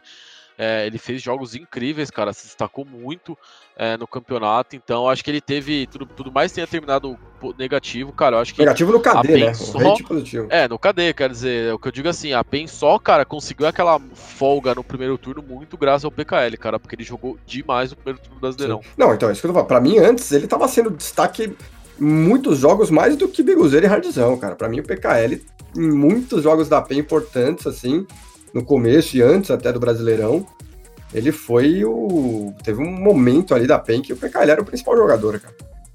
Então, realmente, é um jogador diferenciado e o Landim fez um bom campeonato também. Obviamente, Biguzeiro e Hardzão não tem nem o que falar, né? Biguzeira destruiu, mas enfim, acho que, acho que essa estatística mostra muito, né? O time mais equilibrado aí individualmente. Acho que com certeza isso fez muita diferença para para PEN. E mostra o, o como tá o time bem entrosado, né? É importante, acho que citar também nesse time que foi tão dominante também, pelo menos na minha visão, é, justamente por ter tido um elenco que encaixou tão bem, né, cara? Eles, eles pegaram uma base já que já era muito boa com PKL, Tatazinho e o Landim. E acrescentaram Biguzeira e Hardzão, Biguzeira já bem antes, né? Acabaram ganhando a GC Masters, mas foi um cara ali que acho que é, se não a, a maior revelação, uma das maiores revelações do nosso cenário é, em 2019. É, e é um cara que tá realmente muito, muito bem, tá dando muita bala. Juntamente com o Hardzão, que é um cara que já era muito bom na PEN, na, na PEN, não, na Detona, perdão. E que veio pra PEN e continuou, cara. Continuou sendo regular, continuou sendo muito bom jogador. Então são dois jogadores com poder de fogo absurdo, que estavam ali com um time bem estruturado, bem experiente, um time que, né, enfim, a gente já cansou de falar, que não perde LAN a não sei quantos quantos campeonatos aí, eles estão eles numa série incrível, né? Estão tipo 7 de 8 campeonatos em LAN, eles paparam todos, acabaram perdendo só uma BGS pra W7M e o resto ali, desde a época de Team Wild e acho que até de Virtue, ficou nas mãos ali do PK, do Tatazinho e do Landim. Então, realmente é uma equipe que a gente vê como mais bem estruturada. Acho que, na minha opinião, é hoje o time brasileiro com mais condições de ir pra fora, né? De, de, de jogar nos Estados Concordo. Unidos. É o time mais pronto pra isso, se é que a gente tem um time pronto. Na minha visão, seria a PEN. Não, concordo, acho que é o time mais preparado hoje em dia pra ir pra fora, com certeza, no Brasil. Sim, sim, velho. Independente do resultado deles no segundo turno, eu acho que é, realmente é o time que tem mais experiência pra isso e que tem mais chance, na minha opinião, de fazer um bom papel lá fora, cara. Bom, é uma notícia de última hora aqui, né? O nosso grande Rock Marks acabou soltando aqui no Sport TV que o Nex tá com acerto encaminhado pra PEN. É, vai entrar aí no lugar do Tatazinho, é, segundo a apuração dele, e deve chegar aí essa semana para assinar contrato com a PEN. Essa notícia pega vocês de surpresa de alguma forma? É, esse rumor aí, o que, que esperar? Cara, é, me surpreende, porque a PEN, pra mim, é um time muito sólido. Eu não sei é, até que ponto tirar o Tatazinho, um cara que, na minha opinião, é um jogador muito de confiança da PEN, um jogador que sobra em rounds, cara, ele sempre decide, sempre manda bem. É, não questionando a qualidade do Nex, cara. Eu acho que ele é um ótimo jogador, mas eu acho que o momento hoje do Tatazinho é muito bom, cara. É, não sei realmente se foi uma das melhores trocas, mas é aquela coisa, a gente nunca sabe efetivamente o que acontece dentro de um time, cara, só os jogadores. Então pode ser eventualmente que o fator jogo não tenha sido tão determinante, pode ser outra coisa. É, basta esperar agora os- se, se confirmar essa, essa contratação do Nex pela, pela PEN, até ver se o Tatazinho se manifestar, até o próprio time da PEN se manifestar.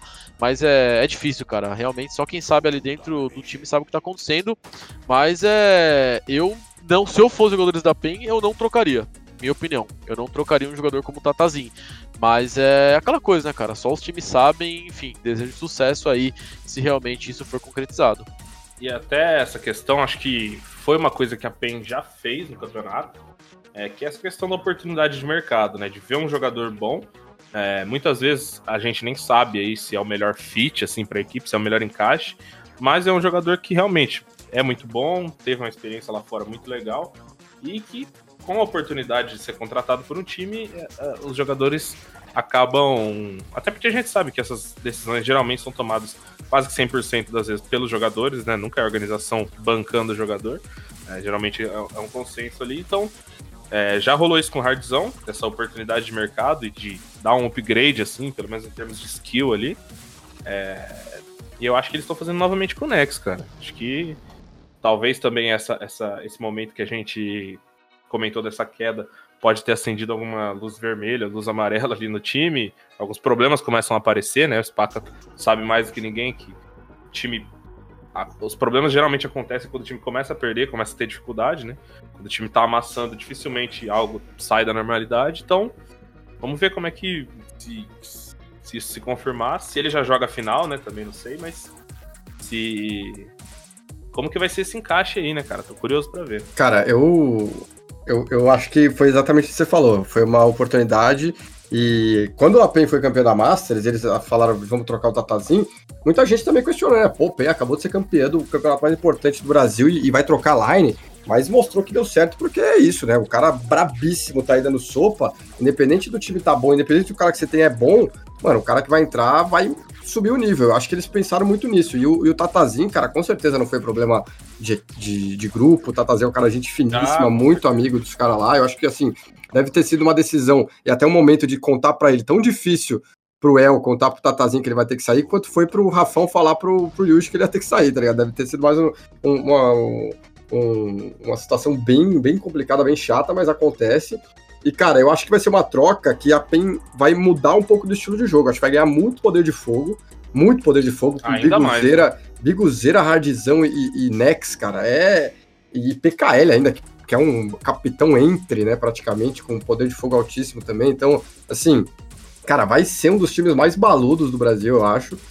E, e, e, por um lado, perde muito do que o Spacão falou, né? A experiência do Tatá, o cara que não só dentro de jogo sobra em round e é muito experiente e, e pô, faz jogadas inteligentíssimas e faz funções Tem só, muitas vezes. Só mais um detalhe, XZ, ah. só pra te cortar rapidão. E assim, cara, é, aí eu vou uma, uma opinião minha, tá? Como analista, o Nex não tava em grande fase lá fora, velho. Ele não era um jogador que você pode, pode falar assim, não, o cara tá vindo para resolver algum tipo de problema. Ele, era, ele é um jogador muito bom, então, é, é, é, exatamente isso que eu tô falando. Você tá trocando um jogador que, na minha opinião, o Tatazinho hoje, ele, ele vive um bom momento com, com o time da PEN, com tempo de jogo, experiência entre jogadores, não tá jogando mal, para trazer um cara que é, é, muito bom, ficou lá fora há muito tempo, mas não teve uma, uma, uma crescente assim absurda. Que a gente possa falar assim, nossa, realmente o Nex, mano, no LG, ele, ele Mas sempre. Ele teve bons momentos, hein, cara? Ele teve bons momentos. Cara, ele teve. Ele teve bons momentos, sim, é, eu acho que é normal, só que não é um jogador, é, por exemplo, na minha opinião, igual. É óbvio tentar colocar no mesmo patamar. Por exemplo, se, se para minha opinião, se fosse para tentar fazer um esforço de, de mercado para trazer um jogador que ia mudar o patamar, eu traria o Phelps, cara. Tipo, se é para dar um upgrade assim, para tirar um jogador, eu traria, tentaria o Phelps. Ah, multa, né? Tem a multa. O Phelps acho que ainda. Não, não, não só a multa. Eu ia falar da questão também do, do PKL e do Next terem jogado muito tempo juntos também, né? Sim, sim. Tem essa. É, esse entre, entre N fatores, né? Mas é, é o que eu falei, cara. Eu não, eu não acho que o Nex estava numa fase extremamente muito boa lá na, pra chegar e, tipo, tomar o lugar de um jogador hoje da, da line da PEN. Eu, se eu fosse a PEN, não mexeria, mesmo com essa oportunidade do Nex. Eu acho que é, tem times que precisariam mais do Nex do que a, que a própria PEN. Mas é, mas é uma decisão deles, enfim. Eu desejo sucesso aos dois, aos, aos dois jogadores, o Tata e o Nex. É, vocês acham que essa decisão é mais incontest... é menos incontestável do que a do Hard, por exemplo? Ah, cara, eu acho, velho. Eu acho que o Hardzão no Brasil ele tava arrebentando há já muito tempo é, junto ao VSM. Eu acho que, ah, cara, é assim, é o meu ponto de vista, né? Eu acho mais discutível porque eu não. Eu acho que é mais por, por você tirar o Tatazinho do que. Eu acho que a, a discussão não é nem quem tá entrando, é quem tá saindo. Porque tirar o fastzinho, ninguém. Pô, não que nada mal, nada contra o fastzinho, né? Mas. Não, cara, mas eu mas assim, eu, eu achava na época, e a, a, apesar do fastzinho ter mostrado um nível de jogo excelente na, na Cage, eu sempre achei que o Hardzão era mais jogador que o Fastzinho nesse, nesse sentido, né? É, agora, eu não tenho a mesma convicção que o Nex é muito mais jogador que o Tatazinho. Tipo, é, essa é a minha, é a minha parada. Eu não vejo o, Tata, o Nex como um jogador incrivelmente acima do, do, do Tatá, cara. Ah, eu acho que assim, é estilo. Mano, eu acho que é a opção, cara. Você vai pegar um cara baludo e agressivo. Eu não tô falando que é melhor, mas tô falando assim, Nex, baludo e agressivo, Tatazinho, passivo e experiente, talvez seja a grande. Você é louco, o Tatazinho é um dos melhores clutchers do Brasil, do Brasil, XZ. Parado, velho.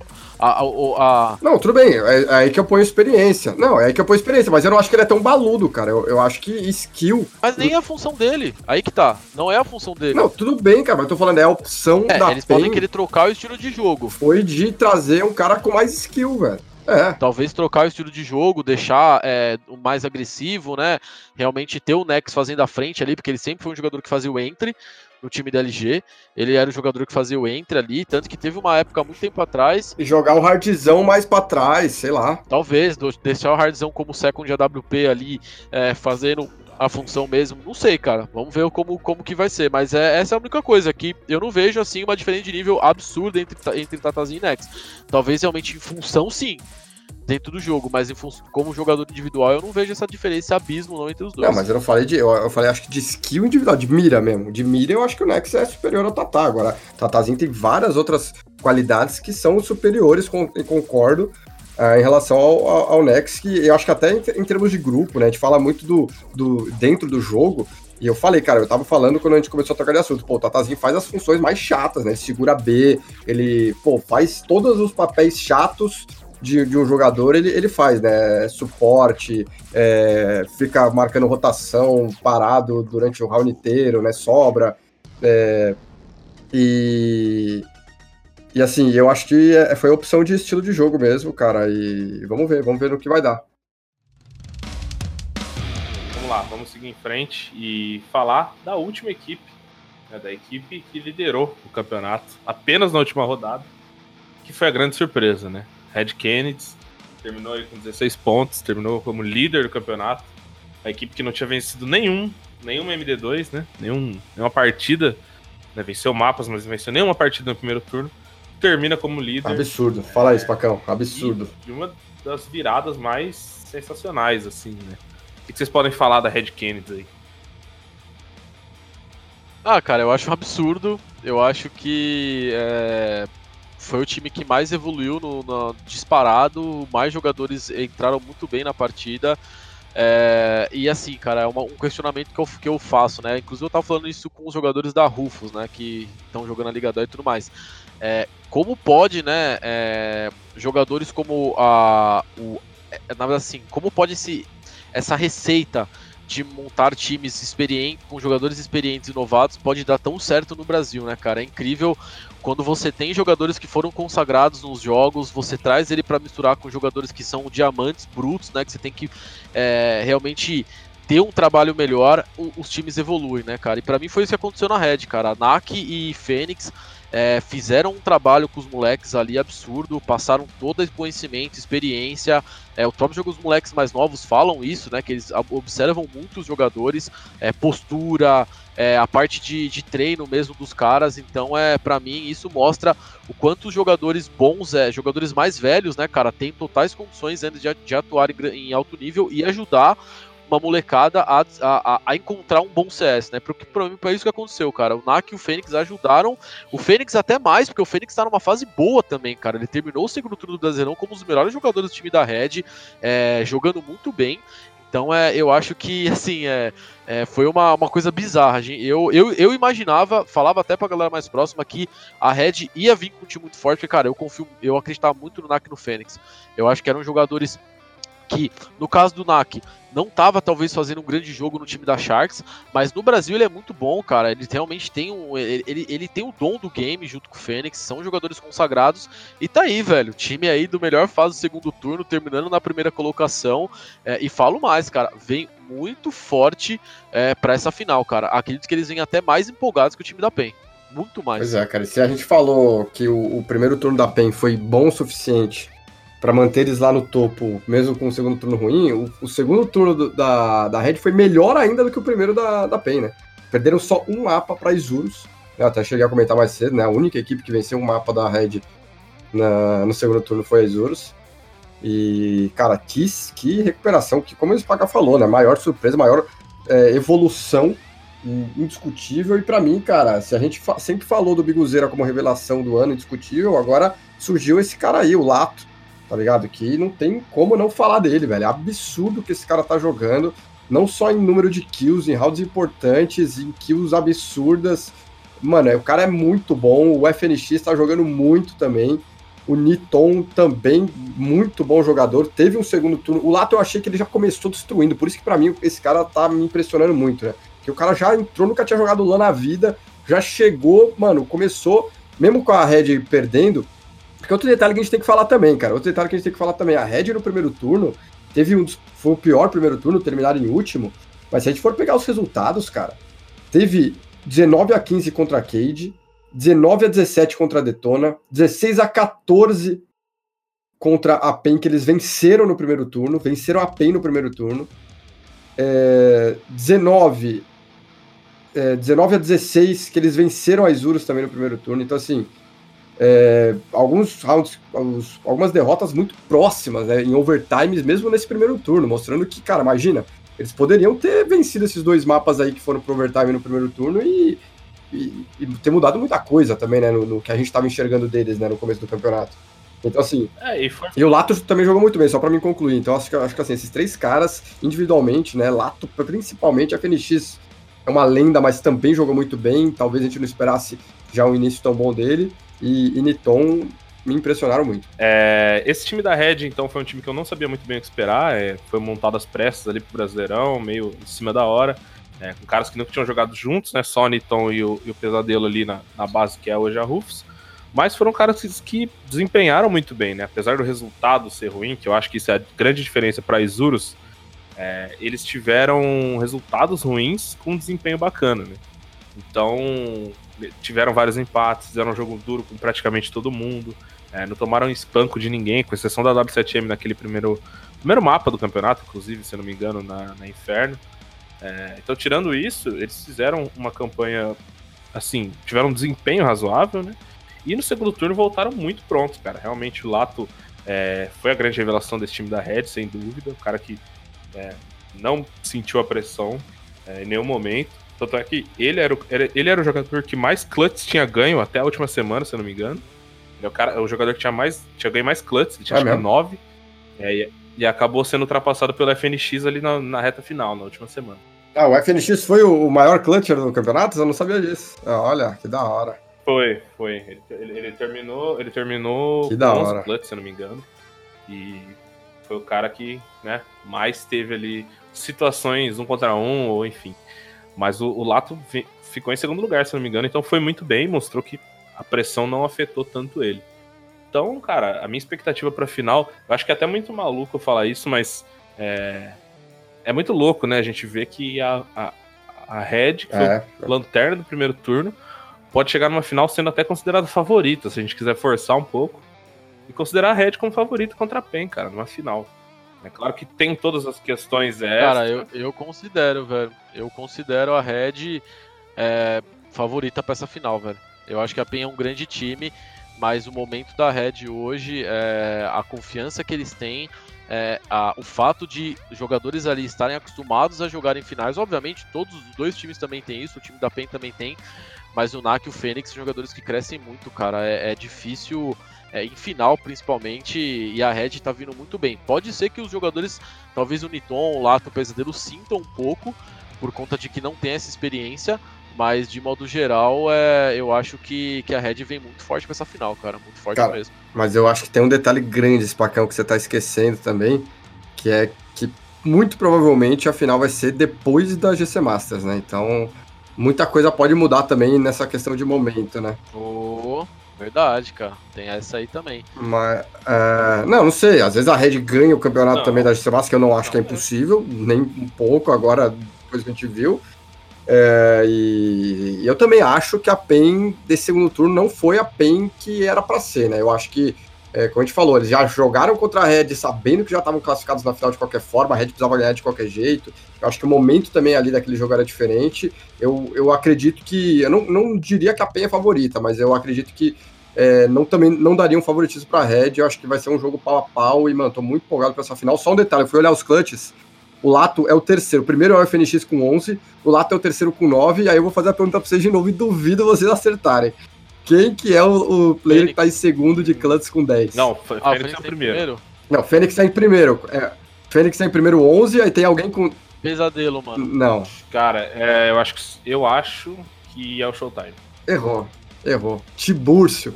Que doideira, nunca, jamais que eu imaginaria que era o Tibúrcio, cara. Doido.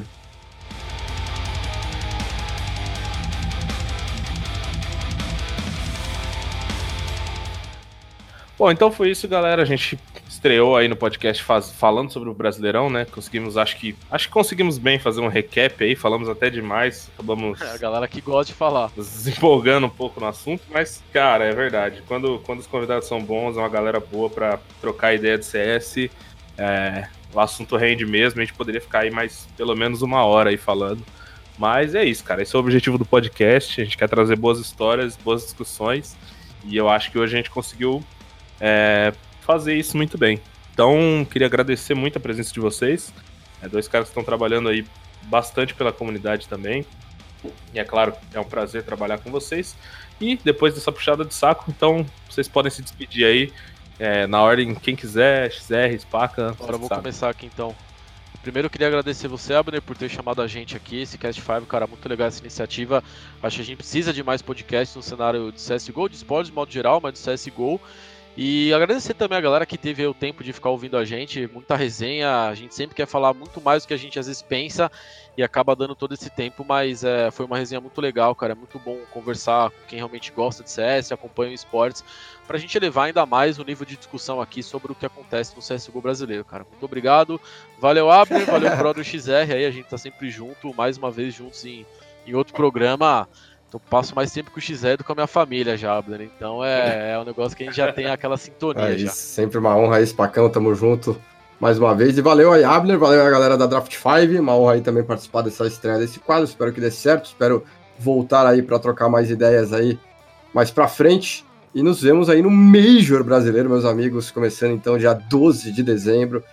E eu não sei quando sair esse podcast, vai ter o Qualify agora também, enfim, depois a gente pode fazer um novo podcast para falar sobre o GC Master, vai saber, né? Mas é isso, muito obrigado aí, Abner. Com certeza faremos, e é isso aí então, galera. É, vocês podem nos achar em todas as plataformas de podcast, Spotify, iTunes, Google Podcast, sempre, se possível, avaliar a gente aí com uma nota legal, com um comentário que é muito importante pra gente, é muito importante para crescer o podcast, e é só o começo. A gente quer trazer jogadores, já trouxemos agora os casters, analistas, trazer jogadores técnicos, enfim, trazer boas histórias, enriquecer esse debate sobre CS e trazer isso em forma de podcast, né? Que é uma mídia nova aí, uma mídia não tão nova, mas que tá ganhando muito Brasil e espero que CS também seja o espaço nos podcasts. É isso. Fiquem com Deus e até semana que vem.